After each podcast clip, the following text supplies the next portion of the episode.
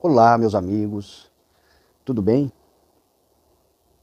Estamos aqui com muita alegria em nossos corações. Hoje é dia 25 de dezembro de 2023. É um dia em que a comunidade cristã comemora o Natal. Nós comemoramos também o Natal. Tá? O universalismo pode comemorar o Natal sim, sem medo de ser feliz, tá?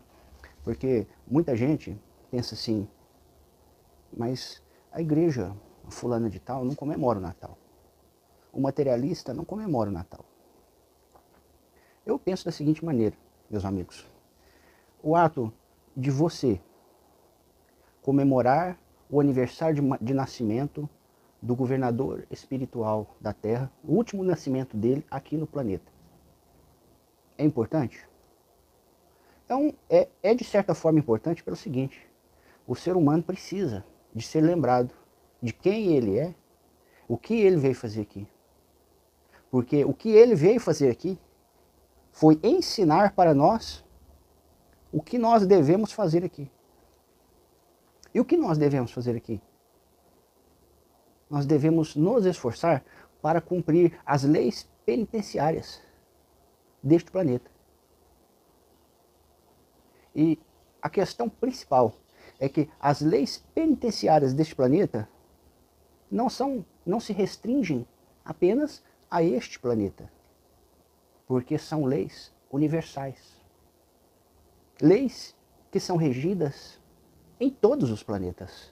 Nos planetas que são planetas prisão, como este, como nos mundos mais felizes.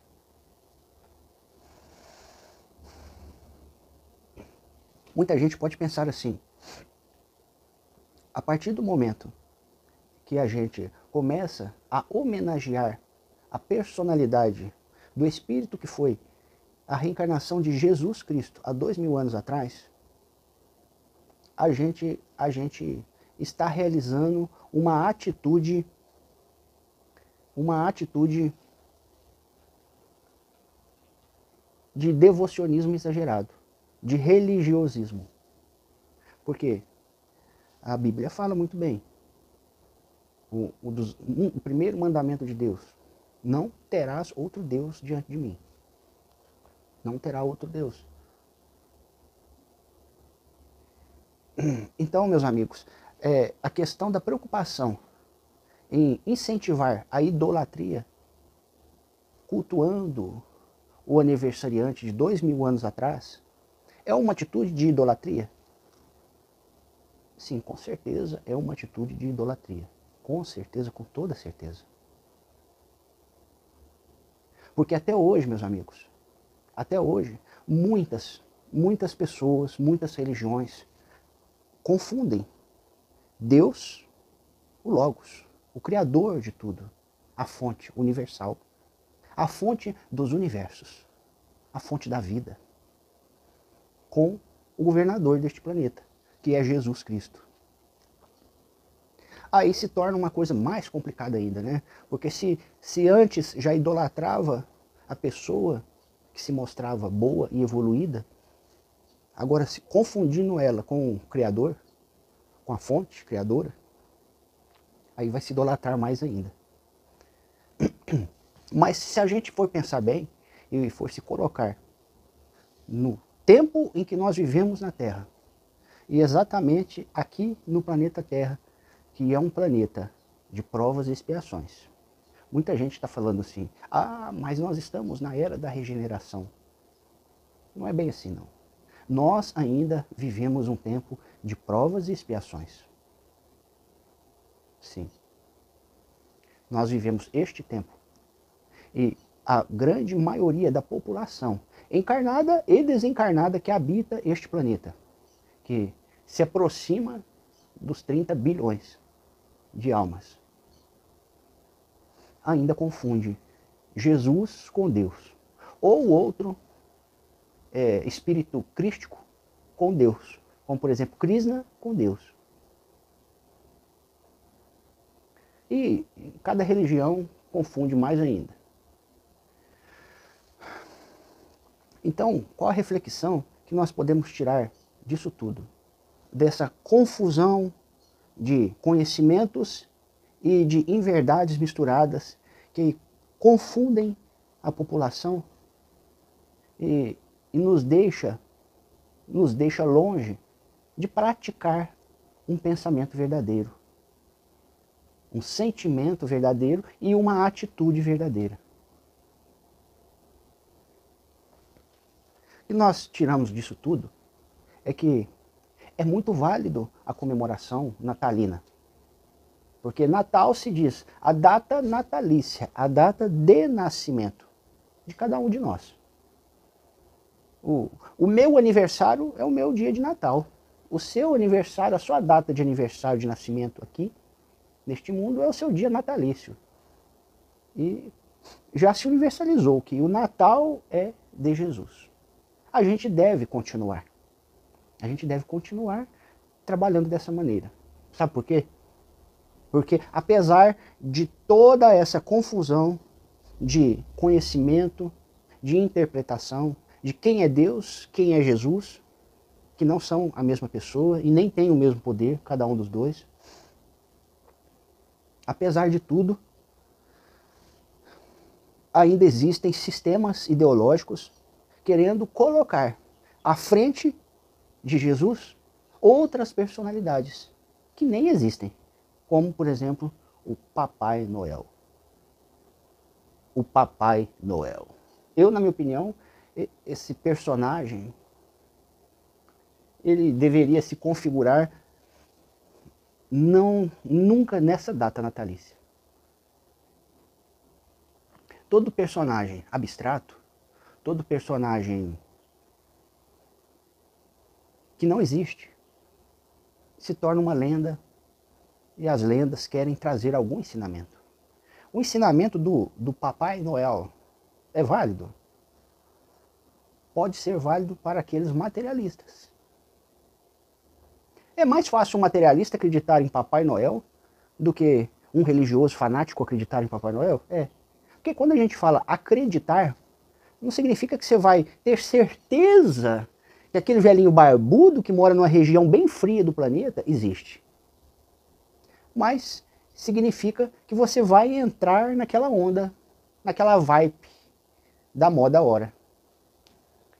Que é comprar um presente de Natal, um embrulho, e o embrulho daquele presente vai ter o desenho do Papai Noel, que você vai dar de presente para alguém. Se precisar, vai contratar alguém vestido de Papai Noel para animar uma festinha. Então essa, essa vibe é válida se levar e por base que ela está falando de confraternização. Mas acontece que se deixar na mão do governo invisível do planeta Terra, o, o Papai Noel vai substituir o aniversariante que a gente tenta considerar ou homenagear há mais de dois mil anos, que foi o espírito de Jesus Cristo, o Mestre Sananda. Gente, Papai Noel, o que tem por trás do Papai Noel? Tem o consumismo. Então, tem um, tem um introduzido nessa mensagem de Papai Noel, tem aquela indução mental que te leva ao consumismo, a produzir um presente. Se você não conseguir produzir um presente, você é mais fácil você ir no shopping center, comprar um presente e presentear alguém. É o consumismo. Papai Noel está ligado ao bezerro de ouro? Sim. Papai Noel e bezerro de ouro. Que as pessoas cultuavam no lugar de quem Moisés tentava ensinar, que era o Deus único.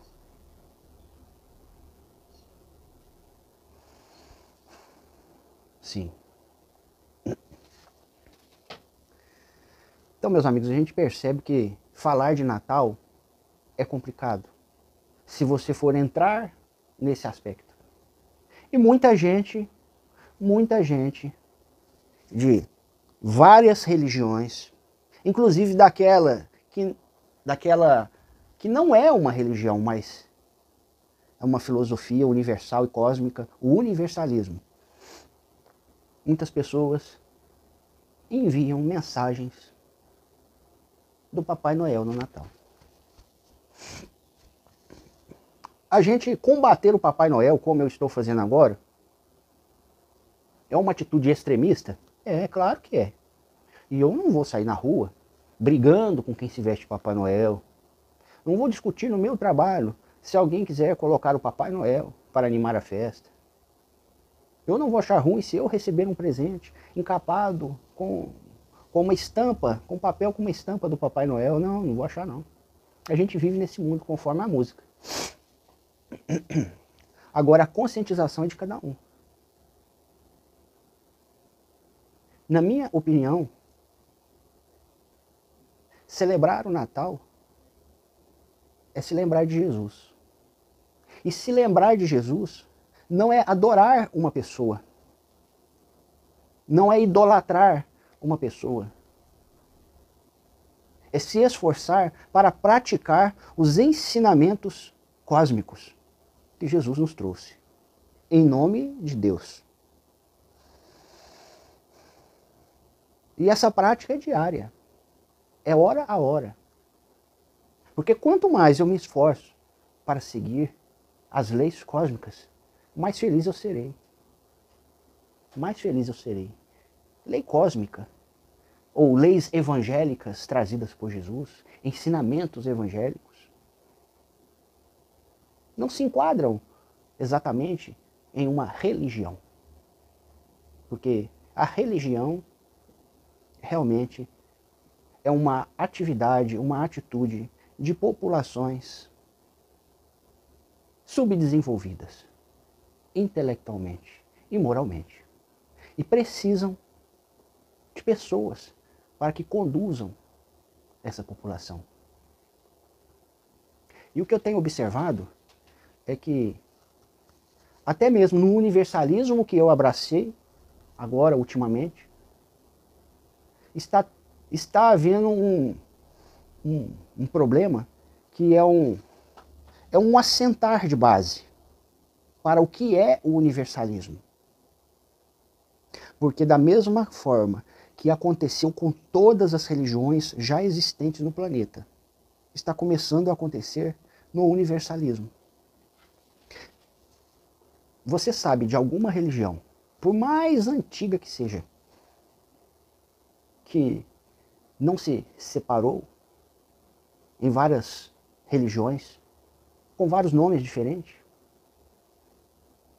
Porque cada seguidor de determinada filosofia que nasceu da mesma religião seguem ide ideologias diferentes. Por exemplo, católico. Existe, um, existe o católico romano e o católico ortodoxo. E dentro do católico ortodoxo, cada igreja ortodoxa, que é regida por um bispo diferente, tem a sua ideologia diferente uma da outra protestantismo. Aqui no Brasil, a gente ficou, ficou muito bem conhecido como evangélico. Né? O evangelismo. Protestantismo luterano, calvinista, presbiteriano e assim vai. Até que, depois do século XX, surgiu, especialmente na América do Norte e veio para o Brasil, o, o protestantismo pentecostal. E agora, nas últimas décadas, o neopentecostal. E dentro do, dos pentecostais e dos neopentecostais, cada igreja tem sua nomenclatura diferente e é regida pela ideologia de cada um de seus bispos, diferentemente umas das outras. Mesmo que todas sejam neopentecostais, elas, cada uma tem a sua ideologia. Igual nós não podemos esquecer também do protestantismo histórico daquela época que nós começamos a falar, né? Calvino, Lutero, do presbiterismo e também do, do batista, né? Protestantismo batista. Judeus. O judaísmo, você acha que tem? Tem o judaísmo que se separou entre o judaísmo ortodoxo, o não ortodoxo e outro também. Parece que o judaísmo já se separou em três religiões diferentes. Então, meus amigos, se você estudar a história das religiões, você vai ver que todas elas se ramificaram, se subdividiram de acordo com o lugar que elas se desenvolveram, distante uns dos outros, e cada um ali desenvolveu a sua ideologia. Mas no fundo, no fundo, todas as ideias trazidas dos ensinamentos de Moisés, dos ensinamentos de Jesus. O Espiritismo. O Espiritismo já se subdividiu também? Que negócio que é esse de Espiritismo mesa branca? Tem espiritismo mesa preta? Tem espiritismo mesa escura? Porque falam que tem a mesa branca. O que significa mesa branca? Tem um espiritismo que é, que é do bem e um espiritismo que é do mal? Mas não é tudo uma religião cristã?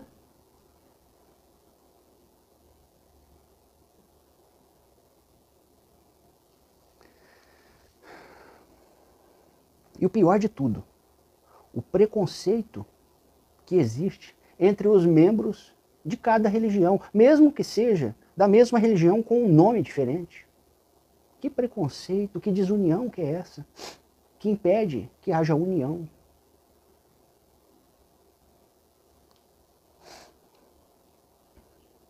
Esse é um trabalho da união que o Chico Xavier conseguiu fazer muito bem lá em Uberaba. Eu passei a, a residir em Uberaba quando eu já era adulto. A minha infância, a minha mocidade, eu residi em, em outra cidade onde o espiritismo também era muito forte. Era Sacramento. Mas Sacramento tem um histórico interessante. É, é uma cidade antiga. Hoje em dia tem em torno de 200, 200 anos. E desde o seu princípio foi colonizada por, foi colonizada por missionários protestantes e por missionários jesuítas. Então ali tem se desenvolveu, veja bem, se desenvolveu o catolicismo de um lado da cidade, o protestantismo, que é o evangelismo ou simplesmente o evangélico, de outro lado da cidade, e em meados do século XIX, em meados do século século XIX, se desenvolveu o espiritismo também lá. E o espiritismo lá tem uma história muito interessante. Quem quiser se aprofundar nessa história, eu vou assista o link que eu vou deixar na descrição desse vídeo, que vocês vão ver sobre a história de uma região rural do município de Sacramento, chamada Santa Maria, aonde o Espiritismo se iniciou. Sacramento é um município vizinho e limítrofe do, do município de Uberaba. E na zona rural do município de Uberaba se desenvolveu também o Espiritismo, através de um colono espanhol chamado Frederico Peró, que no, no século XIX montou uma fazenda, uma fábrica de telhas, de cerâmica, nessa região rural de Uberaba. E ele já trazia um conhecimento do Espiritismo, porque ele já havia conhecido o Espiritismo na Europa antes de vir ao Brasil. Então, meus amigos, esse colonizador chamado Federico Perón, ele foi procurado por um outro colono, mas que residia na região de Santa Maria, que é uma região rural, do município vizinho, que é Sacramento. E esse colono, é, chamado Frederico Peró, ele observou que na sua fazenda, assim como nas fazendas vizinhas, nas propriedades vizinhas,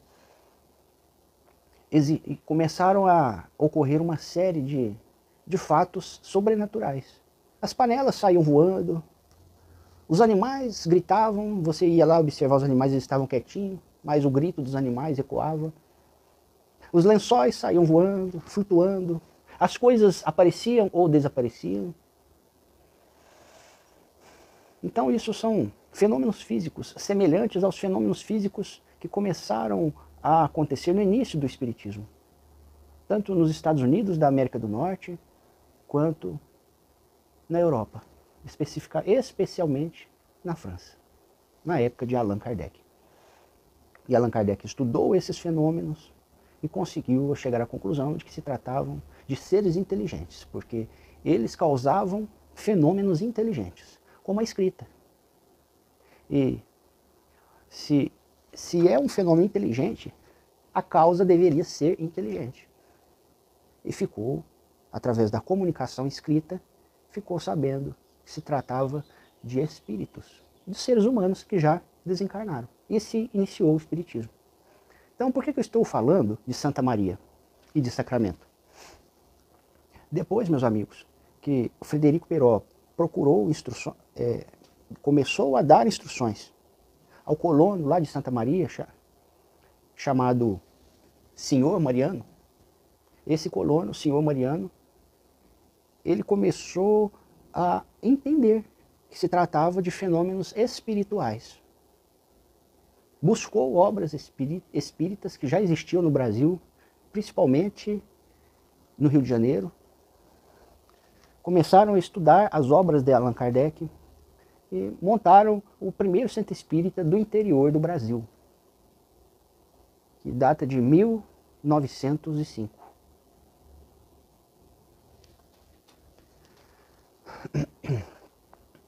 E Frederico, Frederico Peiró, auxiliando o, o senhor Mariano, depois que viu que estava todo mundo ali compreendendo, já voltou às suas atividades lá na sua na sua cidade, no seu município, na vila. Né? Hoje em dia a vila, que, onde era a fazenda do Frederico Peró, se chama Peirópolis. Então o senhor Mariano, ele era tio de uma pessoa que se chamava Eurípides Barçanufo e era muito religioso. Naquela época, ainda não tinha, na época de Eurípides, ainda não tinha se estabelecido o protestantismo no município de Sacramento. Foi logo após que, que se iniciou o protestantismo.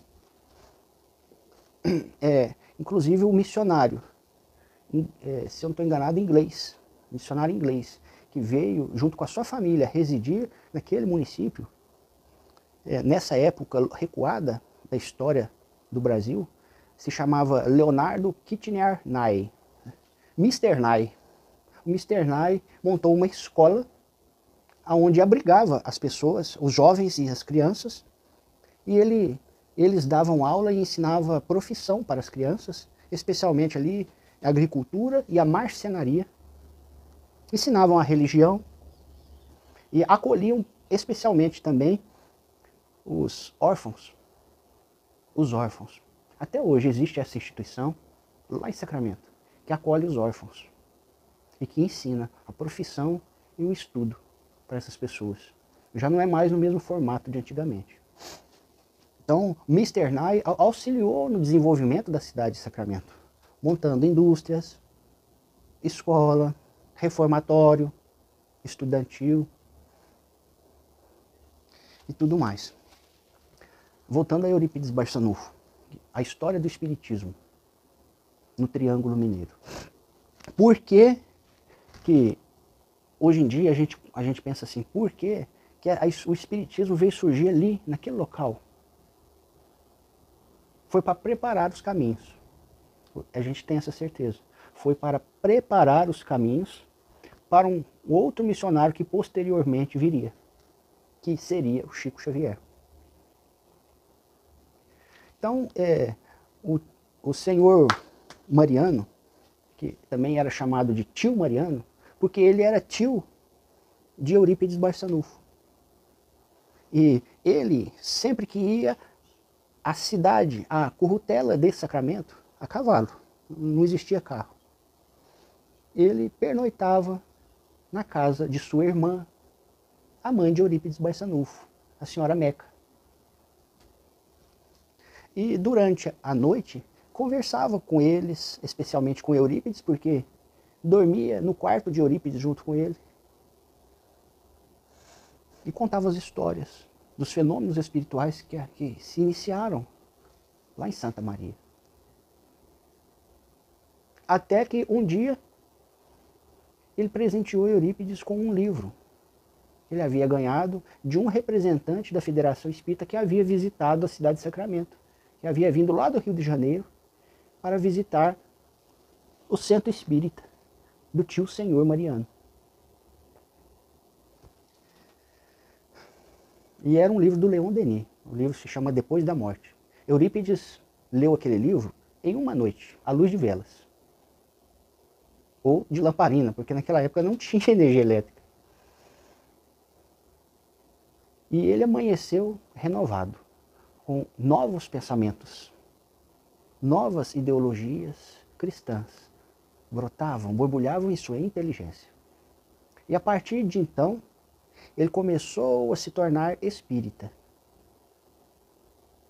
Um certo dia, ele visitou Santa Maria.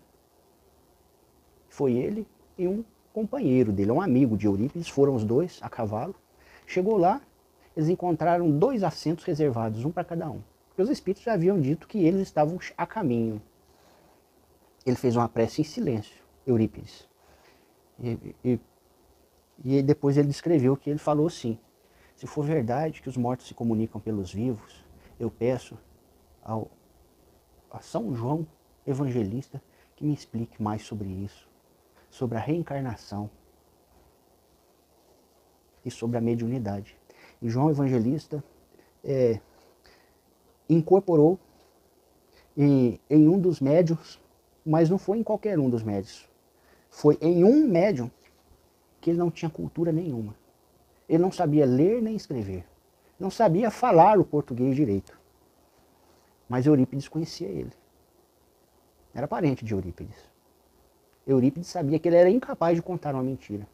E também incapaz de contar uma verdade científica, porque ele não tinha estudo. Depois da palestra grande que esse médico se levantou, se apresentou como João, o evangelista, explicou a reencarnação e a mediunidade sobre a luz das leis cósmicas e universais. Eurípides teve certeza que realmente era verdade, que era João.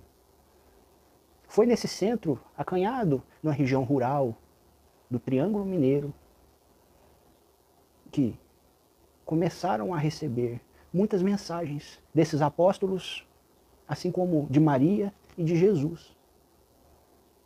Mas espera aí, Jesus pode se comunicar ou não com os médiuns? Então, veja bem, meus amigos. Se tem algum espírita burro ou ignorante que não conhece nem a história do princípio do Espiritismo no Brasil e nem da França, que Jesus se comunicava na França e em outros países também. Inclusive, uma das mensagens do capítulo 6 do Evangelho segundo o Espiritismo é uma mensagem de Jesus, mas que Kardec preferiu colocar o nome Espírito Verdade. Então, se você não conhece sobre isso, eu acho o cúmulo da ignorância e da burrice Burrice, sim, por contestar fatos que estão acontecendo atualmente sem um mínimo de estudo e conhecimento. Jesus incorporava nos médios, dava palestras. Maria fazia a mesma coisa. Maria de Nazaré, mãe de Jesus, aquela que foi a mãe de Jesus. Como também agia pela psicografia,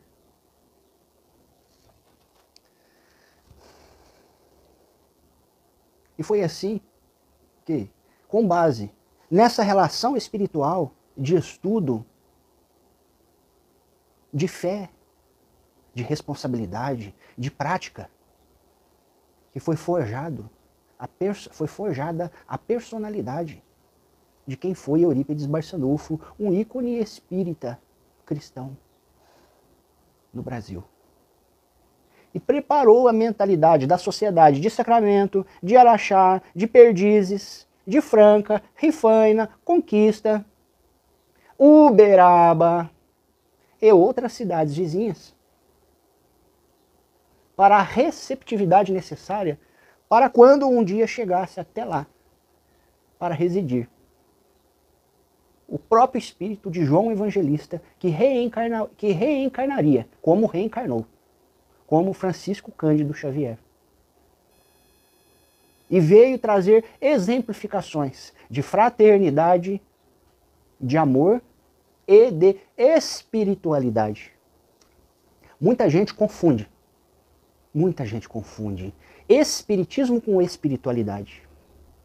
Muita gente conhece o espiritismo, mas não é espírita. Porque não pratica, ou melhor, não possui espiritualidade. É espiritualidade, meus amigos. O que é espiritualidade? É você viver como espírito. Não apenas viver como um homem de carne e osso, que tem seu trabalho, seus compromissos profissionais e familiares. Mas viver como uma pessoa que sente, que tem capacidade de amar, de, de perdoar, de confraternizar com qualquer um, independente da cor, da raça, do sexo, da ideologia de vida ou religião que cada um tenha.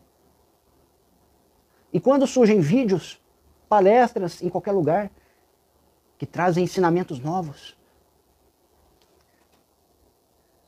a pessoa espiritua, espiritualista sente as palavras, as verdades ou as mentiras ditas, passa pela ponderação da razão até que seja filtrado na consciência. E se a pessoa ponderou, filtrou, aprendeu, a pessoa espiritual, espiritualista passa a praticar mais um ponto de verdade.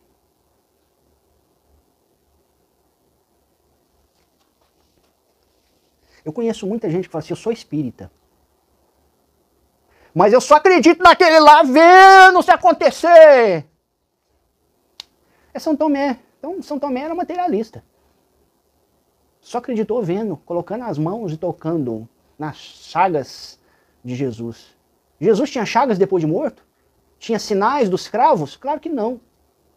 Mas ele plasmou aqueles sinais para que Tomé tocasse, enxergasse, visse que era ele mesmo que estava lá.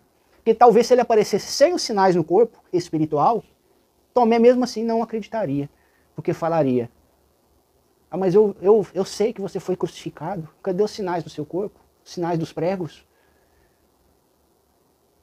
A, a dilaceração que fizeram?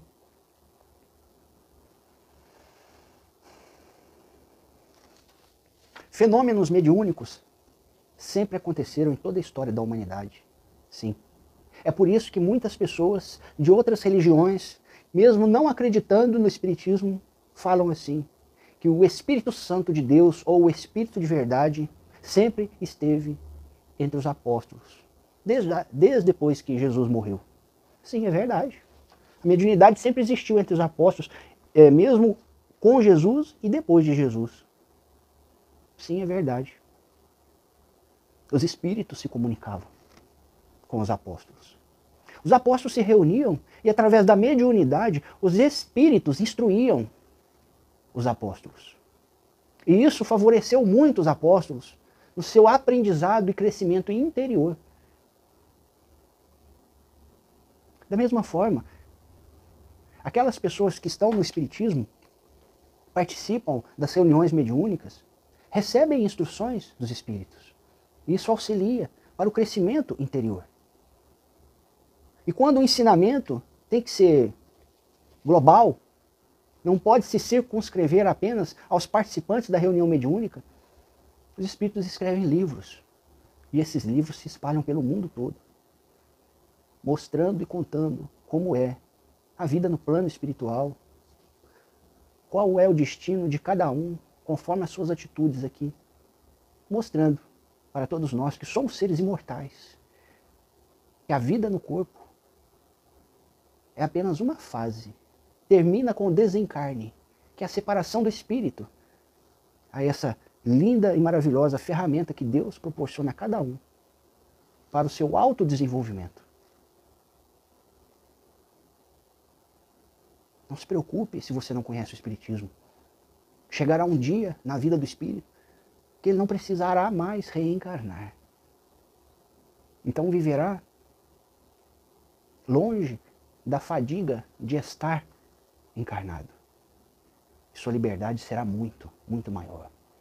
É assim que se sente um espírito de uma pessoa que viveu na Terra com dignidade, com honestidade, que passou por algumas dificuldades, seja financeira ou seja de saúde, mas sempre confiou na bondade de Deus e não reclamou da vida. Quando desencarna, se liberta e voa no espaço, como um pássaro e dependendo da evolução que alcançou, pode partir de um planeta para o outro sozinho, simplesmente pela força do pensamento. Pode estar onde já conhece. E dentro deste planeta pode flutuar, se locomover com uma facilidade muito grande. Pode estar num lugar e em outro ao mesmo tempo. É a bicorporiedade.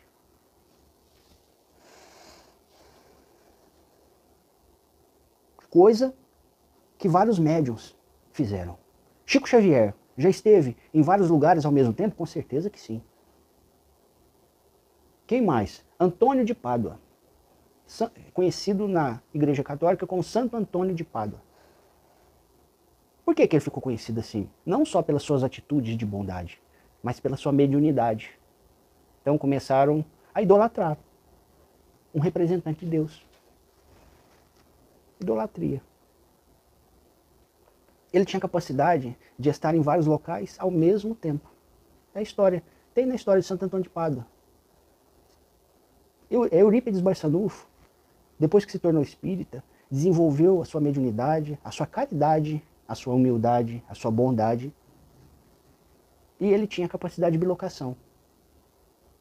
Ele, participa, ele estava dando aula para os alunos e ele foi buscado por um espírito protetor, por um amparador. Então ele foi retirado parcialmente seu corpo e foi levado para a França, onde ele assistiu o Tratado de Versalhes, a assinatura do Tratado de Versalhes, que colocava fim a uma guerra. Aí ele chegou, os, os, alunos já conheciam a mediunidade dele, os alunos ficaram quietos, porque ele se manteve imóvel, em silêncio e imóvel. Então ele sabia, os alunos já sabiam, quando é assim, é porque Eurípides tinha saído do corpo e ido fazer alguma coisa. Geralmente era para atender alguém que estava precisando. E assim que ele retornou, ele falou, ó, acabou a guerra na Europa. O tratado foi, tratado de paz foi assinado. Era o Tratado de Versalhes. Falou assim, vocês vão ouvir falar. Dentro de poucos dias a notícia vai chegar ao Brasil. Porque não tinha, não tinha outro meio de noticiar senão sendo trazido pelas caravelas. Pelos, caravelas não vamos exagerar, né? Pelos navios. Desculpa, gente. E aí, realmente, dentro de poucos dias chegou a notícia que o Tratado de Versalhes havia sido assinado. Outras vezes, ele ficava estático, naquela uma posição. Os alunos todos ficavam em silêncio, porque já sabia que se tratava que ele tinha saído do corpo, e ele foi fazer o parto de uma mulher. E então ele fez o parto, é, quando ele, ele voltou ao corpo, continuou a aula dele, e aí de repente chega o marido da mulher, de cavalo na porta da escola, chamando o senhor Eurípides para ir fazer o parto da mulher dele que, que tinha, que ela estava grávida e estava dando a luz. Aí ele falou assim, ó, não se preocupe, eu, é, é uma, nasceu um lindo menino, eu já fui lá. Aí ele não acreditou. O, o pai não acreditou, falou assim, mas eu sair de lá agora, como que você já foi lá? Aí pegou o seu Eurípides, pediu para o seu Eurípides ir lá de novo, para fazer o parto. Ele não acreditou, e mais um tomé da vida. Não acreditou. Eurípides foi, pediu licença aos alunos, foi lá de novo, levado pelo homem, dessa vez foi, foi a cavalo, né? Aí que chegou lá, a mulher falou, senhor Eurípides, o senhor voltou de novo? Eu, estou, eu continuo bem, graças ao Senhor. então, tem isso aí, gente. É, são. Agora, por que, que outras pessoas de outras religiões têm isso como uma coisa, até hoje, tem isso como uma coisa do diabo? Porque só o diabo tem esse poder. Então, lá em Sacramento até hoje, mesmo as religiões se confraternizando, convivendo junto, como irmãos, não aceita. Tem casos lá de gente que foi na igreja batizar batizar seu filho. E queria colocar o nome de Eurípides Barçanufo, o padre não aceitou. Não, Eurípides Barçanufo não vai batizar com esse nome não, que esse nome é do diabo. Fala desse jeito. Ah, então tá, então vamos colocar Eurípides Brás. Colocou Eurípides Brás, aí o, padre, aí o padre aceitou batizar. Já pensou que coisa? Teve que mudar, a pessoa é tão religiosa que teve que mudar o nome do filho pela vontade do padre, não pela vontade dos pais. E é uma coisa recente isso aí, tá? Eu conheço ele. eu conheço o Eurípides. É, meu grande, é um grande amigo. Então tem tudo isso aí, gente. Tem tudo isso aí. Para quê, né? Simplesmente por uma incompreensão, um fanatismo. Da mesma maneira, meus amigos, tem acontecido no universalismo. Da mesma maneira. Tem gente que fala assim, não, o universalismo, eu que trouxe o universalismo para o Brasil, ou para o mundo. Eu trouxe o universalismo para o mundo. O, o meu universalismo é o universalismo cristão. Outro fala assim, o meu universalismo se chama universalismo crístico. É assim que acontece o universalismo crístico.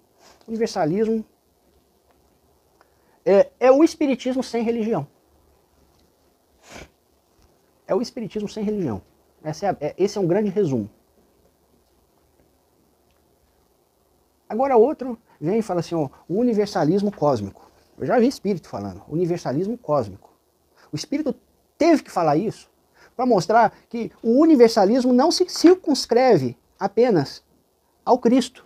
Porque o Cristo foi um missionário enviado por Deus para trazer ensinamentos universais. Uni ensinamentos que aí o Espírito falando, universalismo cósmico, para que a pessoa expanda o seu campo de consideração e compreenda que esses ensinamentos eles são passados e executados em todo o cosmos. Mas não seria simplesmente eu dizer, eu eu estou praticando o universalismo.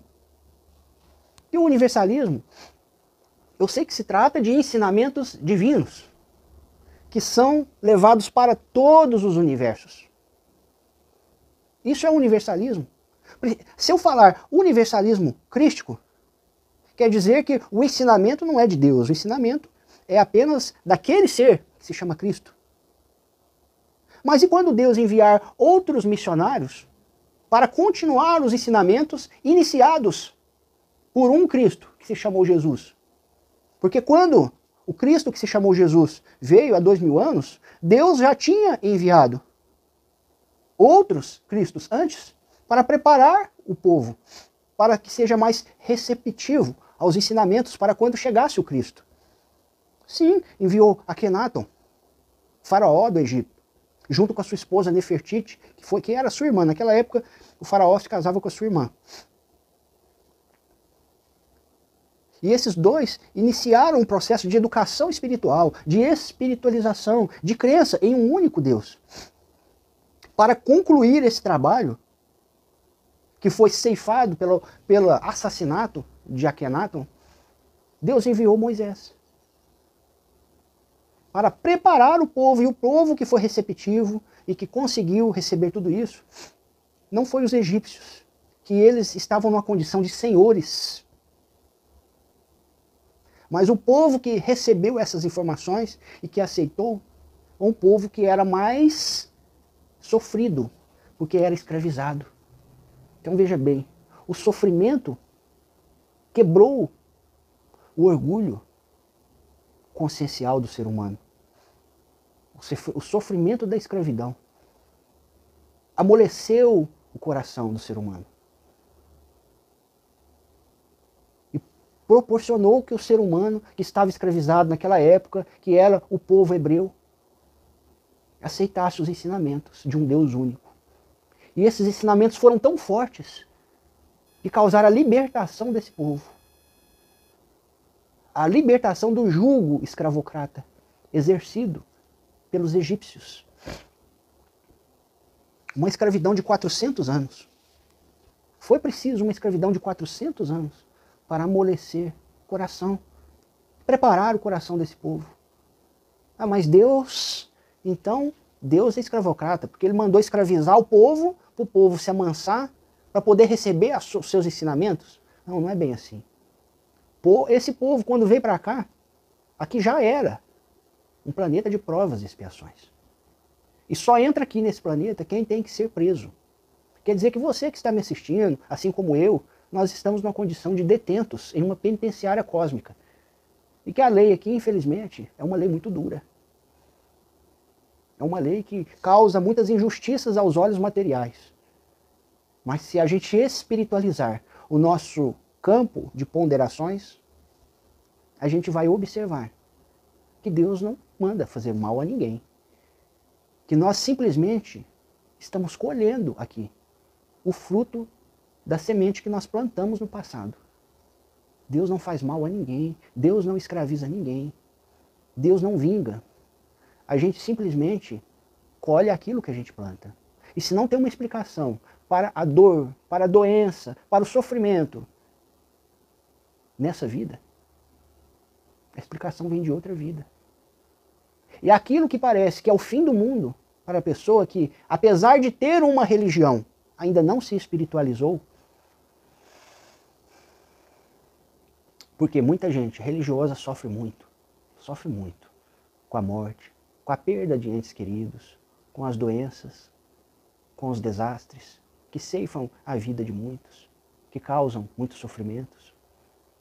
Mas não tem noção de que o que parece ser a dor e o sofrimento aqui é o motivo de libertação, de evolução, de quitação de karma, de resgate kármico.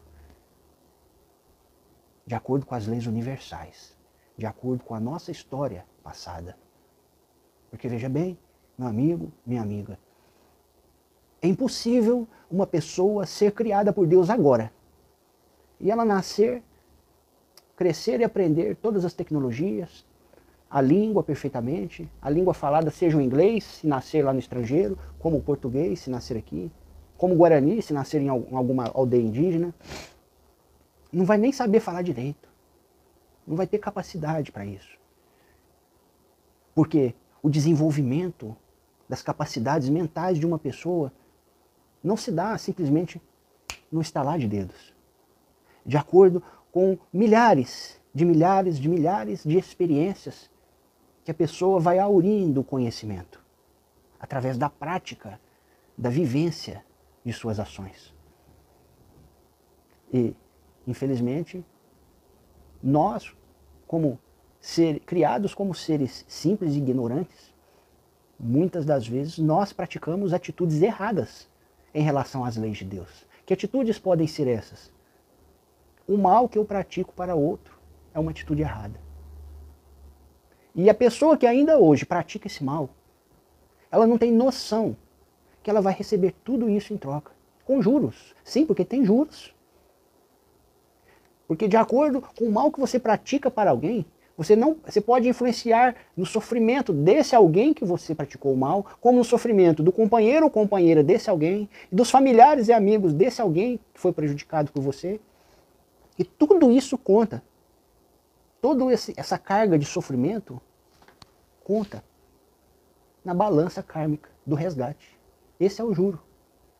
E dependendo do tempo que gaste para cada um desses que sofreram devido a uma atitude sua, vai ser o tempo que você vai precisar utilizar resgatando esse mal. Às vezes, você não vai precisar ir atrás da pessoa que você fez o mal, porque às vezes o mal que você fez foi tão grande que a pessoa já está morta. Mas às vezes você vai ter um filho. Pode ser que seja um filho problema, te dê muita dor de cabeça, até que você, até que consiga crescer e aprender. Isso é um resgate.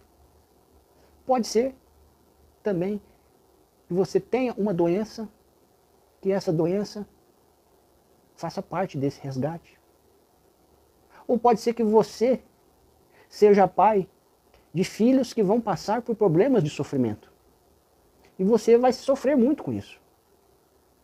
Mas você vai estar auxiliando aquelas pessoas durante o sofrimento que aquelas pessoas estão, fazendo, estão tendo.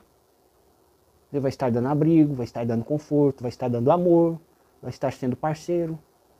Pode ser um sofrimento econômico, como pode ser um sofrimento por problema de saúde. E esse sofrimento pode causar até a morte. E aí a gente pensa, mas Deus então se vingou de mim através dos meus filhos? Não, não é assim. A espiritualidade, antes de você nascer, nessa vida, chegou para você e explicou a sua vida. Falou assim: olha, meu irmão, você ou minha irmã, você cometeu isso, isso e isso no passado. Você matou ou mandou matar fulano, ou você feriu de morte o fulano, aleijou o fulano. Você acha que você não é capaz de fazer isso? Imagina os pensamentos que você já teve nessa vida, que é uma vida onde a gente tem uma sociedade desenvolvida, com leis humanas e sociais, para o nosso bem-estar. Imagina em outros períodos da humanidade, que a lei era do mais, do mais forte, para ver quem é que ficava com aquela porção de terras. Ou se tivesse um problema, se sentisse ofendido, podia se resolver isso num duelo de morte na rua. Quem conseguisse matar o outro através de um tiro ou da espada, estava no seu direito. Pensava que estava no seu direito, porque muitas vezes a lei do homem não é condizente com as leis de Deus. E toda lei que coloca violência, morte, vingança, realmente, definitivamente, isso não tem nada a ver com lei de Deus. Então a espiritualidade mostra uma coisa que você conseguiu aprender no plano espiritual. Depois de ter sido resgatado num lugar infernal, porque a consciência acaba levando a gente para esses lugares. Você passou um período de tempo no plano espiritual num lugar infernal. A maioria de nós, a gente, a gente se, tornou, se tornou até automático. A gente reencarna, vive uma vida materialista, onde não se preocupa com cuidar da nossa espiritualização, do nosso crescimento moral. Então, eu vivo para mim, não atrapalho ninguém, mas também não ajudo. Que eu cresci? Nada. A hora que desencarno, para onde que eu vou? Eu vou para um lugar que a minha consciência vai me cobrar, que eu perdi tempo. Eu deveria ter me esforçado para ser uma pessoa mais humana, mais digna, mais amorosa, mais fraterna, mais bondosa, menos violenta. E a hora que eu descobri que os auxílios que eu neguei eram para pessoas que de outras vidas me eram muito caras. Poderia ter sido meus pais ou pessoas que me auxiliaram muito. E eu neguei simplesmente por vaidade e orgulho. Isso tudo a consciência pesa e deixa a gente num estado negativo de vibração. Vibração baixa, tristeza, desânimo, desconsolo. Isso leva, liga a gente a uma dimensão espiritual compatível com essa vibração.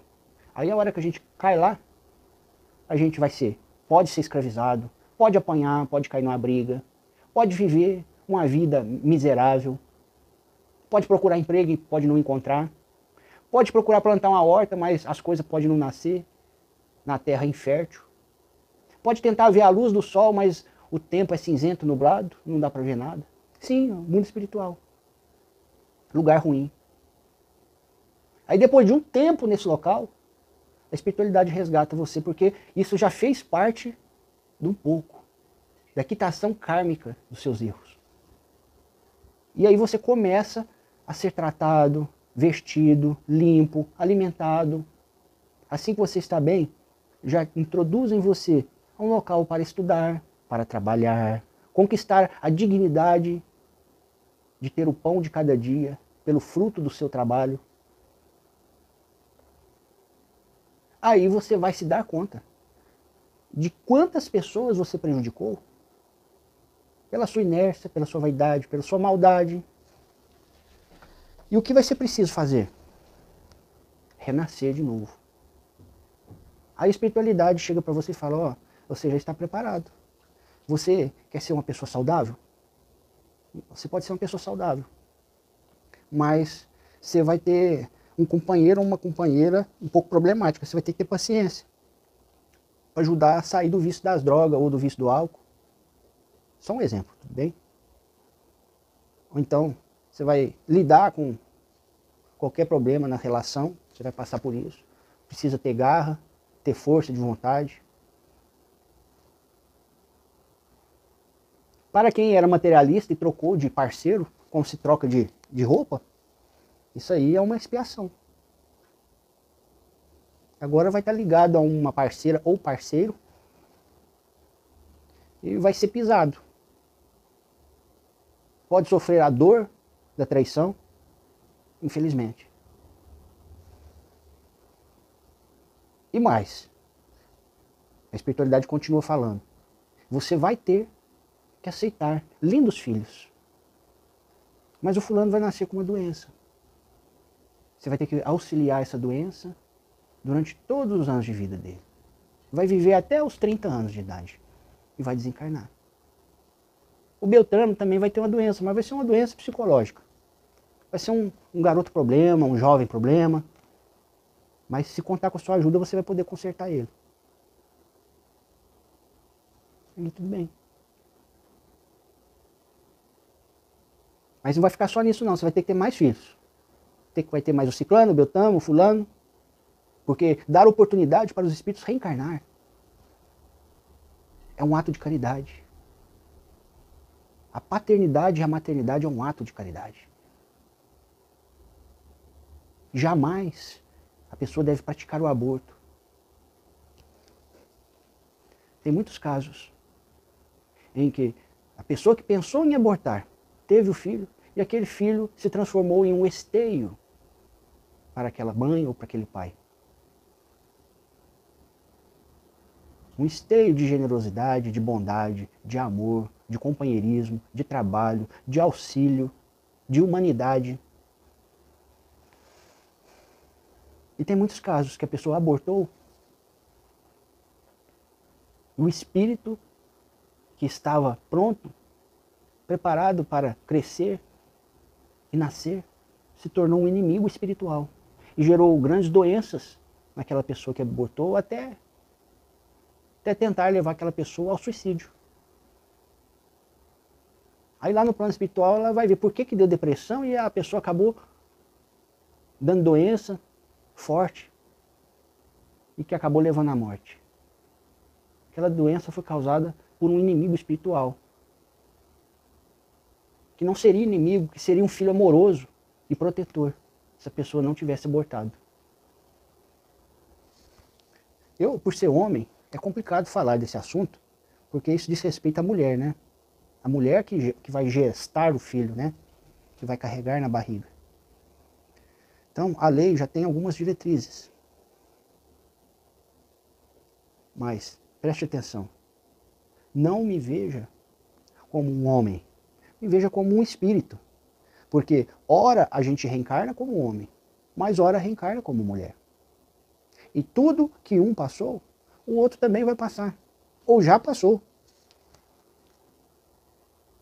Olhando por esse lado, você vai ter mais humildade para conseguir refletir sobre isso. Então, gente, essa questão de falar de universalismo eu vou continuar pregando o universalismo. Sem nenhum neologismo, nenhum substantivo, nenhum adjetivo a mais. Porque o universalismo é uma, religi é uma religião? Não. Evolução da religião. Universalismo, na minha opinião, é a evolução da religião espírita. É a evolução de todas as religiões.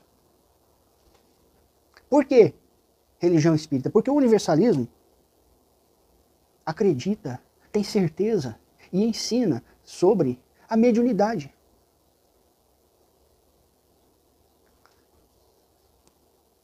Ensina sobre a reencarnação. Ensina sobre as leis de causas e efeitos. Ensina tudo o que já foi ensinado em todas as religiões. Só que traz mais ensinamentos. Ensinamentos novos. Para aqueles que estiverem abertos para continuar a sua evolução. Da mesma maneira, meus amigos, que que o Eurípides Barçanufo, que o Frederico Peró, que o tio Senhor Mariano, tantos outros vultos célebres agiram, vieram e prepararam um ambiente para que a população já tivesse um, uma introdução do que seja o Espiritismo, que é o cristianismo continuado, de acordo com os ensinamentos de Jesus Cristo. Para que o Chico Xavier pudesse chegar naquela região de Minas Gerais e estabelecer o seu trabalho. Da mesma maneira, meus amigos, o Chico Xavier preparou os caminhos do povo brasileiro e de algumas pessoas do estrangeiro para continuar recebendo e estudando as informações espirituais. O Chico Xavier falou assim numa entrevista numa cidade aqui do interior de São Paulo, que, que o principal objetivo dele era trazer a união entre as pessoas e as religiões. Por que, meus amigos? Ele tinha esse objetivo. A mediunidade, os fatos que antes eram vistos como sobrenaturais e agora são todos explicados pela física, pela ciência, pela química, pela psicologia, pela parapsicologia, pela medicina, pelo espiritismo. Esses fatos agora são conhecidos. Não são mais tidos como sobrenatural. São apenas considerados como fenômenos físicos fenômenos físicos, como a bilocação. Com a bilocação, o fenômeno de você estar em dois locais ao mesmo tempo, o seu corpo. A mecânica quântica já mostrou isso, como uma partícula se subdivide em várias. Continua sendo a mesma depois. Pois é. Nós somos partículas de Deus. Estamos sendo preparados para continuar recebendo mais instruções vindas de Deus. Porque Deus continua enviando os seus missionários, os seus cristos, para continuar o seu trabalho. E o Chico preparou os caminhos para que um grande missionário pudesse vir e dar continuidade. E esse missionário está aí entre nós. Também você vai encontrar na descrição desse vídeo um pequeno videozinho de menos de 15 minutos falando sobre isso. Acesse esse videozinho e acesse a descrição desse videozinho, onde você vai encontrar links importantíssimos de obras, de livros que falam sobre esse missionário, como ele viria, o que ele faria e quem falou isso. São profecias modernas que estão se cumprindo. Está tudo na nossa frente. Agora, dentro da união, da fraternidade, do respeito que o Chico, assim como todos os que vieram representar o pensamento de Deus na Terra, trouxeram para nós, quem aqui já está capacitado para receber uma informação, não com os olhos de um ser humano de carne e osso, mas com uma consciência espiritualizada. Espiritualize o seu pensamento, meu irmão, minha irmã. Para que o Natal, em nossas vidas, seja todos os dias um constante ato de felicidade por receber a bondade de Deus em nossas vidas. E essa bondade penetrar em nosso âmago espiritual, se converter em luzes de verdades trazidas por Deus através de seus benfeitores reencarnados, que aceitaram passar por humilhações, aceitaram estar reencarnados em um planeta prisão onde a diversidade é muito é muito crítica. Mas é para o nosso benefício. Assim como o próprio Cristo Jesus aceitou ser flagelado, assassinado. Só que dessa vez os tempos são outros. Ninguém mais poderá assassinar, flagelar, prender, matar.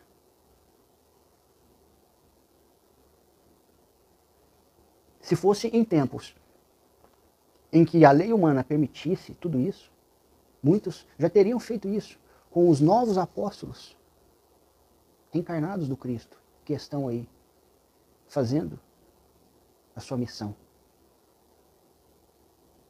Isso é para você ter uma noção que tipo de ser humano é aquele que ainda habita esse planeta.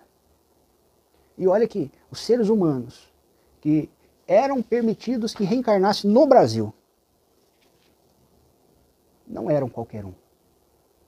Eram apenas aqueles que tinham condições de compreender os ensinamentos evangélicos e se espiritualizarem. Porque é impossível um, um ser humano de outra religião, vamos supor uma religião a do Oriente Médio, mas uma religião extremista. Reencarnar aqui. Porque aqui nós já estamos na vibe da fraternidade. Lá ainda não aceita isso de jeito nenhum. O trabalho é árduo, meus amigos. Mas o Brasil, se você for pensar bem, o Brasil é privilegiado. Porque todos aqui têm condições de receber esse influxo de Deus em forma de ensinamentos, de proteção, de vibração de amor.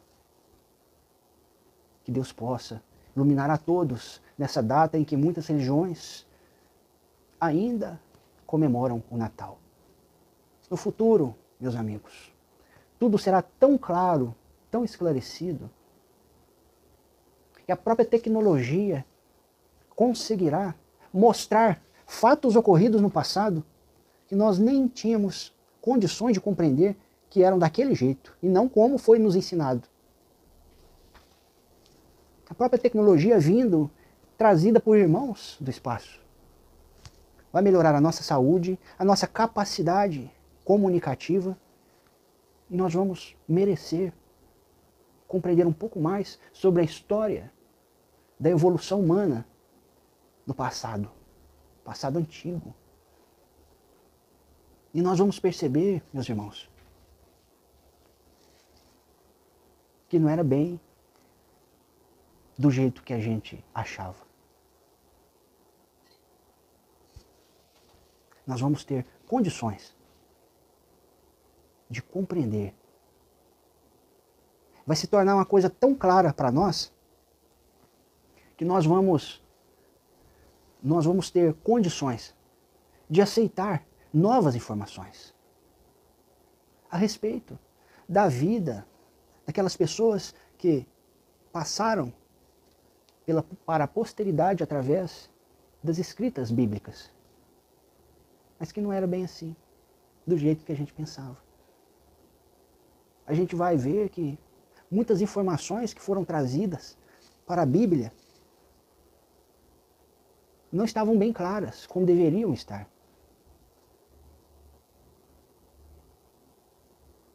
Tudo isso vai acontecer no futuro, com auxílio dos amigos espirituais e dos amigos de outros planetas. Com o trabalho de Jesus. Com o trabalho de Jesus. Da mesma maneira, meus amigos, que Jesus se comunicava com os médios simples, que eram lavradores. Lá em Minas Gerais, no interior do Triângulo Mineiro, no município de Sacramento. Ele está se comunicando agora com uma nova equipe. Da mesma forma que um núcleo reencarnou, se reencontrou e começou a viver lá naquelas terrinhas de Minas Gerais, na região da Santa Maria, onde se iniciou o Espiritismo através de fatos mediúnicos fantásticos. Um novo grupo está se formando e está se reunindo na cidade do Rio de Janeiro. E Jesus tem se comunicado muito com este grupo. Não só Jesus, mas como grandes espíritos que já participaram da história evolutiva deste planeta, como seres de outros planetas, também estão se apresentando. Chegou o momento, meus irmãos, da gente praticar a espiritualidade. Desejo a todos um Feliz Natal.